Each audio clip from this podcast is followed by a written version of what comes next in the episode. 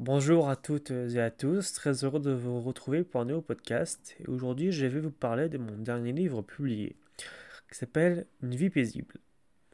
Une vie paisible sous-titré Là où rien ne se passe.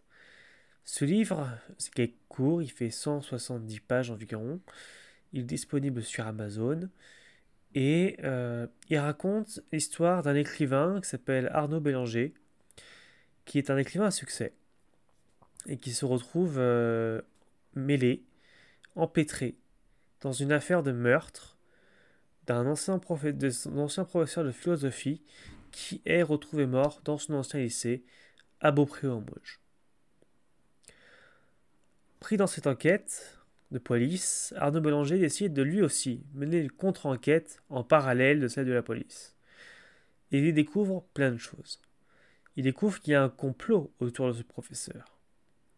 Il découvre aussi des secrets, des lourds secrets que les professeurs cachent entre eux, et que la directrice du établissement a caché. Et a caché à Arnaud Mélanger, qui n'est d'autre que son frère. Une vie paisible est aussi un moment ou un endroit ou un livre dans lequel je parle de, des Mauges.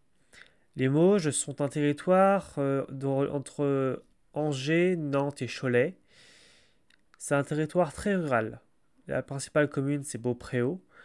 Et dans, ce, dans cette commune de Beaupréau, il y a un lycée public et un lycée privé. Le lycée privé, c'est le lycée d'Homme Sortet, Notre-Dame de Bonne Nouvelle. Et c'est là où se passe toute l'intrigue de cette histoire. Bien sûr, il y a aussi des éléments inventés, comme euh, le journaliste, qui va aider Arnaud Bélanger dans son enquête.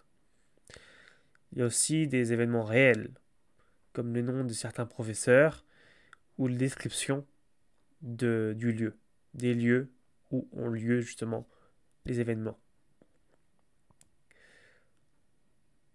Une vie paisible est aussi euh, un roman pour moi qui me permet de parler d'un territoire que je connais. Et ça m'a fait du bien d'écrire sur, sur, un territoire que je connais, et que où j'ai vécu. Et ça m'a fait du bien, tout simplement. Donc, une vie paisible, Là où rien ne se passe est disponible sur Amazon. Il est aussi disponible en anglais, traduit sur Deeply et euh, sur, mon site, sur mon site internet quentinbouchot.fr. Je vous remercie et à la prochaine.